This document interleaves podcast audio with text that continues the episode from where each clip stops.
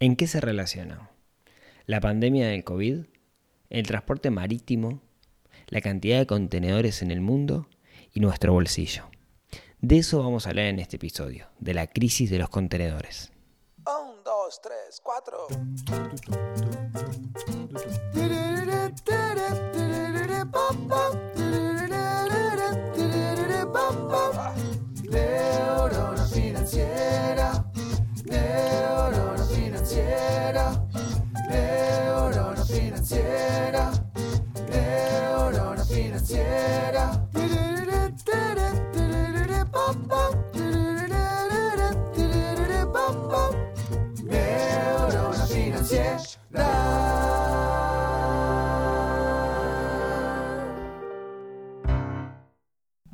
Muy buenos días, tardes, noches para todos. Bienvenidos a un nuevo episodio del podcast de Neurona Financiera. Yo soy Rodrigo, soy quien los acompaña semana a semana charlando de algún tema que ayude a despertar esa neurona financiera que tenemos un poquito dormido y sobre todo que dejemos de sufrir estrés por dinero. En ese sentido, charlamos de muchas cosas distintas cada uno de, los días de la, cada una de las semanas, cada uno de los episodios y a veces los episodios suelen ser atemporales, uno los puede escuchar en cualquier momento de la historia. Sin embargo, el episodio de hoy, que es el número 174, tiene sentido quizás solamente en este momento. ¿sí? Eh, si lo estás escuchando más adelante el episodio, quizás deja de tener sentido lo que te voy a contar. Si lo estás escuchando en el momento preciso, perfecto. Porque justamente una de las cosas que vamos a hablar hoy es de un contexto, un contexto global que se ha dado de un conjunto de situaciones, que lo que está haciendo es, va a producir en el corto plazo que tengamos quizás un aumento de gastos. Y justamente la idea es contarles cuál es ese problema y sobre el final contarles algunas posibles estrategias para que ese problema no nos pese realmente. Así que sin más comenzamos. Antes, antes déjenme hacer un aviso parroquial. Como ustedes saben, hay un tema que a mí me interesa mucho, que es la salud. ¿sí? La salud, cuando digo salud me refiero a salud eh, en un sentido holístico. ¿sí? Eh, nutrición, ejercicio, alimentación, buenos hábitos, etc. Aquí en este podcast hablamos más que nada de finanzas, que para mí también es una de las dimensiones de la salud. Sin embargo, yo quería charlar de temas eh, un poco más, eh, digamos, la, la, relación entre, entre en, en, escapar un poco de las finanzas y entendía que este no era el, ámbito adecuado, así que nos juntamos con, con, Miguel Casares, que es un nutricionista y que es un CRA, y estamos, hicimos, iniciamos un nuevo proyecto, un nuevo podcast que lo pueden encontrar en cualquier plataforma que se llama Más allá de números. Si lo escucharon, eh, me cuentan qué les pareció, si no lo escucharon aún, eh, les dejo el link en las notas del programa en neuronafinanciera.com barra 174 para que lo puedan escuchar y después me cuentan. Y ahí termino los avisos parroquiales. Bueno, les decía, nunca eh, habían pasado situaciones como en la historia moderna, como todo esto que pasó con el COVID, de lo cual ya hemos hablado bastante. Sin embargo, sin embargo, eh, algo que se dio, que creo que vale la pena conversarlo, es algo que se le ha dado el nombre de la crisis de los contenedores. Y, creo que nos puede afectar y en particular nos puede afectar en este momento. Y ahora les voy a explicar por qué. El 80% del contenido comercial que viaja por el mundo viaja vía marítima, eso es en barcos. Y en su mayoría viaja en contenedores. ¿sí? Esos contenedores, eh, que son unas cajas de zapatos de acero, eh, de las cuales hablamos en algún momento de utilizarlos para construir casas, en algún episodio por ahí. Bueno, esos contenedores, de alguna manera, eh, en el momento que se, que se hizo común el transporte vía contenedor, eh, facilitó muchísimo, muchísimo la la logística de importación y exportación. Antes las cosas no venían en grandes cajas, ¿no? Y, eso implicaba que hubiera grandes depósitos, etc. Hoy todo viene en estos grandes contenedores. Y yo como, como importador, yo quiero importar algo, lo que hago es básicamente contratar un volumen dentro del contenedor. Puedo traerme un contenedor entero, puedo traerme dos contenedores, medio contenedor, un cuarto contenedor. Obviamente cuanto más sea el espacio, menos voy a, voy a pagar. Hoy los importadores, ¿sí? o sea, quienes importan cosas, en su mayoría importan cosas de, Asia. ¿sí? Y la forma en que lo traen es, bueno, eh, acuerdan con alguna empresa de distribución que hay en, en Asia, principalmente China, India, Bangladesh, estos lugares, acuerdan un producto, se compra ese producto, se embarca, hay una empresa que es la encargada de meterlo dentro del contenedor y traerlo, se pagan seguros, etc. Uno paga por ese shipping, que se le llama, ¿no? por ese envío. Y cuando llega el producto acá, tiene que pasar por la aduana y uno se paga, impuestos, digamos, en función del tipo de producto. Y ahí no me quiero meter mucho en, comercio exterior porque no es mi, palo. Así funciona, digamos, la mayoría del, comercio aquí en, en, Uruguay, en Latinoamérica, en el mundo en realidad. El otro día hablaba en un cumpleaños que volvía a tener cumpleaños post pandemia y hablaba con el dueño de una de las jugueterías más grandes aquí en Uruguay. ¿sí? Y me decía, este diciembre vamos a tener un gran problema. ¿Por qué? Por la crisis de los contenedores. dice, no va a haber juguetes o los juguetes van a ser muy caros. ¿De qué estás hablando? Yo había escuchado igual el concepto de crisis de los contenedores, pero me interesaba su opinión. Entonces, creo que, creo que por, eso que les voy a contar es un momento relevante para, para nosotros. El sistema marítimo, el sistema de distribución logístico mundial, funciona como un gran engranaje, o sea, funciona perfecto. Salen los contenedores de Asia, vienen para, no sé, para América, o para América del Norte, o para Europa, a los grandes puertos, ¿sí? Ocho de los puertos más grandes del mundo, o sea, que tiene más grande en términos de volumen, están en China, para que se hagan una idea. Van a los puertos, se descargan los contenedores, se cargan contenedores en esos barcos con distintas materias primas o lo que sea y se van repartiendo a medida que el barco vuelve a China. La idea, la ideal cuál es que el contenedor nunca se vaya vacío, porque perdemos plata, digamos, ¿no? Es el asiento vacío del avión. La idea es que el avión siempre vaya con gente sentada. Bueno, em, ese sistema, ese engranaje perfecto, esa maquinaria perfecta, que, sea, que ha costado años instaurar, en la pandemia comenzó a fallar. ¿Por qué? Porque se rompieron, de alguna manera, engranajes dentro de ese sistema. ¿A qué me refiero con engranajes? Bueno, por un lado, eh, el comercio mundial eh, disminuyó.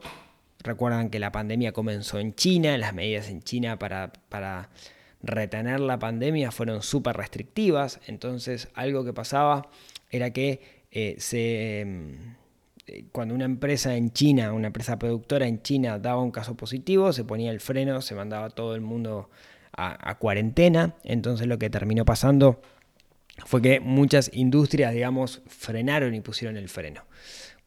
Al no haber productos que enviar, se ralentizó el sistema comercial eh, o el barco iba con menos contenedores. Eso quiere decir que llegaban menos contenedores al otro lado. Al mismo tiempo se cerraron puertos, lo que hacía que los barcos estuvieran esperando y eso fue produciendo como que ese sistema que funcionaba perfecto, entre comillas, se fuera ralentizando, dejara de funcionar tan bien como funcionaba antes. Entonces, ¿en qué terminó todo esto? Bueno, terminó en, problemas. ¿Qué problemas? Bueno, en este momento de la historia, eh, noviembre de 2021, están pasando cosas. ¿Qué cosas están pasando? Por un lado, se está reactivando. Ahí está viendo una reactivación. En particular, en Estados Unidos, la reactivación es tal, digamos, hay como una... Se está inyectando dinero, digamos, mucho se ha hablado de la inflación en Estados Unidos, pero se está inyectando dinero en el mercado con estímulos, ¿sí? los cheques de estímulos que se hablan, para que las personas gasten. ¿Y qué van a gastar las personas? Bueno, estuvieron guardadas en pila de tiempo por la pandemia y ahora salen con un, eh, en vez de decir, uy, qué bueno, se puede vivir con menos, lamentablemente, la realidad está diciendo, me soltaron la cadena, vamos a gastar. Y esos bienes de consumo, ¿de dónde vienen? ¡Taratatan, vienen de Asia, exactamente. Entonces, los teléfonos llamando por teléfono a Asia, tráeme cosas.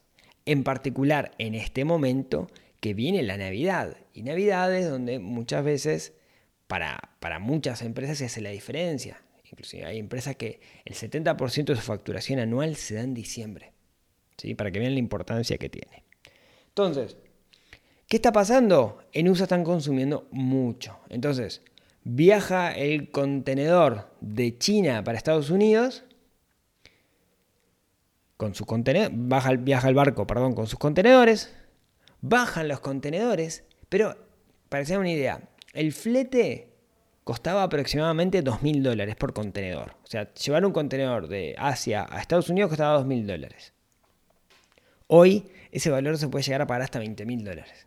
Para que tengan una idea de lo que ha aumentado el valor del flete. Entonces, claro, yo soy el, el capitán del barco, ¿no? El dueño del barco. Llego, primero hay colas de barcos, literalmente colas de barcos que quieren llegar.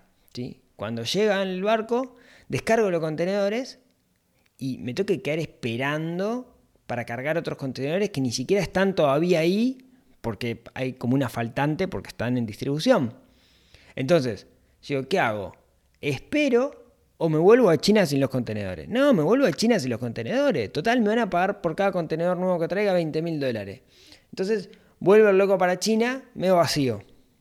Ahora, cuando llega sin contenedores, resulta que en China, che, no, no tenemos contenedores para llevar esto. Entonces lo que está pasando es que hay como una faltante de contenedores. ¿sí? Eso que ha hecho que el valor del flete aumente.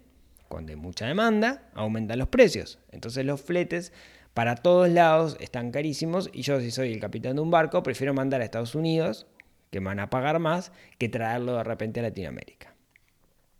Conclusión, conclusión, el valor del flete internacional, producto de esto que se ha llamado la crisis de los contenedores, aumentó.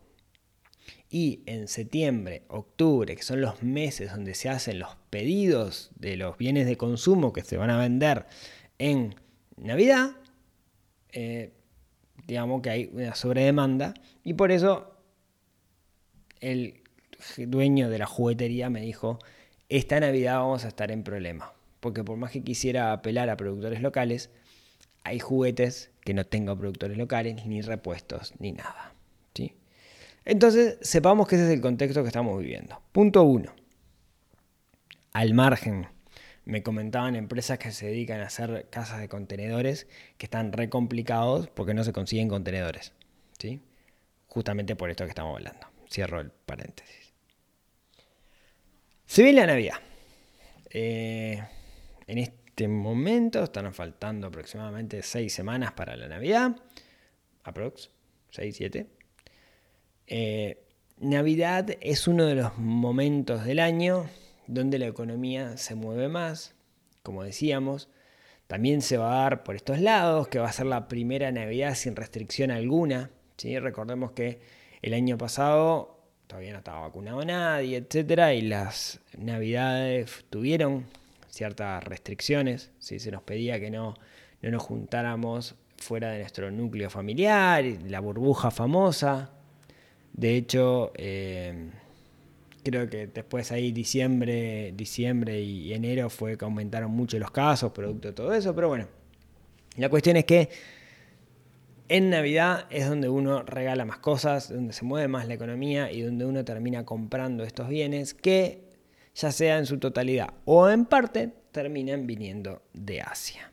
Entonces, estamos en problemas, porque esas cosas este año van a salir más caros. En particular, les apuesto que los arbolitos de Navidad y los chirimbolos van a salir muchísimo más caros.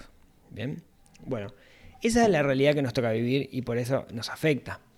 ¿Sí? El flete internacional está mucho más caro, producto de la crisis de los contenedores, porque el engranaje, el sistema perfecto se rompió y va a llevar un tiempo que mejore. ¿Va a mejorar? Sí, va a volver a estar normal, pero no sé cuándo. ¿Sí? Nadie sabe cuándo. Bueno, dicho esto, dicho esto, ¿qué podemos hacer al respecto? Y acá, yo como, como siempre, em, el tema de los regalos eh, es un aspecto que a mí me, me interesa y lo he estudiado mucho. ¿no? Es, un aspecto que, que lo charlábamos el otro día. Regalar nos hace sentir bien, lo hablamos en el episodio 173. Regalar nos hace sentir bien, ¿sí? porque estamos dando algo a los demás y eso siempre nos hace sentir bien. Eh, una de las cosas que pasa, una de las cosas por las cuales terminamos gastando más dinero en, en las fiestas, en Navidad, comprando regalos, es que lo solemos dejar para último momento. Y cuando lo dejamos para último momento, cuando dejamos la planificación de lado, en realidad lo que queremos es sacarnos el problema de encima. Entonces, acá viene un neurotip que les quiero dar el día de hoy es comiencen ya a organizar los regalos. ¿Eso qué quiere decir organizar los regalos? Quiere decir papel, lápiz, blog de notas, Excel, lo que quieran. Anótense el nombre de la persona a la cual le van a hacer un regalo y piensen en la otra persona, no en ustedes, no en sacarte el problema de arriba, sino qué me gustaría regalarle a esta persona, qué me gustaría darle para que fuera significativo, para que me recordara, etc. Volvamos al concepto primigenio del regalo, de que es homenajear a la otra persona. Ahora, los precios ya están caros, o sea, ya estamos viendo, los stocks se están agotando y ya estamos viendo esto, ¿no? La ropa, recuerden casi todo viene de Asia por acá. Entonces, ¿qué podemos hacer? Y acá viene el segundo neurona tip que me parece que es ganar, ganar para todos, y es comprar cosas locales, comprar cosas hechas por personas de nuestro país, que igual se les va a complicar porque mucha de la materia prima termina viniendo de Asia. Si yo hago juguetes de madera y los tengo que pintar, quizá la pintura viene de Asia. Eh, si yo hago, como mi esposa, ¿no? que hace ropa o que hace las mochilas, y la realidad es que los cierres en su mayoría vienen de Asia y no se consiguen, y eso es un gran problema. Pero igual a los proveedores se les va a complicar, y como se les va a complicar, algo que podemos hacer es ayudarlos. Entonces, creo que para esta Navidad sería hermoso que todos nosotros comencemos ya a pensar qué podemos regalar y empezar a buscar dentro de productores locales, gente que haga cosas con sus manos, gente que de repente tener tres o cuatro ventas quizás le hace la gran diferencia, gente que eh, cultiva eh, su artesanía. Eh, Galeano dice ¿no? que por alguna razón en, Europa le decimos, le decimos artistas y en América del Sur le decimos artesanos, pero que a la larga son lo mismo. ¿no? Gente que hace cosas con sus manos, que hace cosas hermosas y que si nosotros les compramos a ellos, vamos a estar ganando por varios lados. Por, un, por uno, vamos a terminar ahorrando, porque no va a terminar saliendo más barato y eso que vamos a regalar va a ser mucho más perdurable. Por otro lado, es probable que estemos regalando cosas únicas, cosas que sean eh, irrepetibles, cosas que eh, a la persona a la cual regalemos no pueda conseguir en Amazon. Y tercero, vamos a ayudar a alguien, vamos a mover la economía local, vamos a hacer que gente que quizás no son los grandes empresarios, sino que son más bien emprendedores, artistas, artesanos, puedan vivir de su arte. Y eso está buenísimo porque estamos ayudando a los demás. No quiero decir y no quiero menospreciar al dueño de la juguetería, que el dueño de la juguetería también la pelea y también labura y, y también necesita pagarle sueldo a los empleados. No digo eso. Pero también está bueno que repartamos y que podamos ayudar a estas personas, que podamos ayudar a, artistas locales o artesanos, lo que más les guste, locales, que hacen cosas que están muy buenas. Se ven en las épocas de las ferias de Navidad, en esas ferias suele haber un montón de, artesanos. Eh, mi recomendación es que veamos su trabajo con ojos distintos que veamos su trabajo pensando en el valor que tiene mover la economía local. Pensemos en que son personas que, que están queriendo vivir de su arte y eso siempre, siempre es admirable. ¿sí? Entonces, el segundo neurona tip que les quería dejar es en estas navidades, además de hacer una planificación con tiempo, eh, intenten darle prioridad a lo local y a lo artesanal. Eh, van a estar ayudando a muchas personas si hacen eso y creo que nos ayuda a todos al final porque de, una manera nos corta también como la dependencia del exterior y, y, y ayudamos a un mercado interno que, que lo necesita. Así que ven como algo súper internacional, como algo súper global, como es la crisis de los contenedores, nos puede terminar afectando a todos, puede terminar afectando nuestro bolsillo en particular en estas navidades. Y una forma, digamos, de evitar eso es, como les decía, vamos por lo local y hagámoslo con tiempo, no lo hagamos a último momento. Y esto es todo amigos. Muchas gracias por escucharme hasta acá. Pues como siempre, un placer estar junto a ustedes. Recuerden que me pueden dejar un comentario, bueno, en Spotify pueden darle la campanita ahí para, para, suscribirse, eso me ayuda y mucho.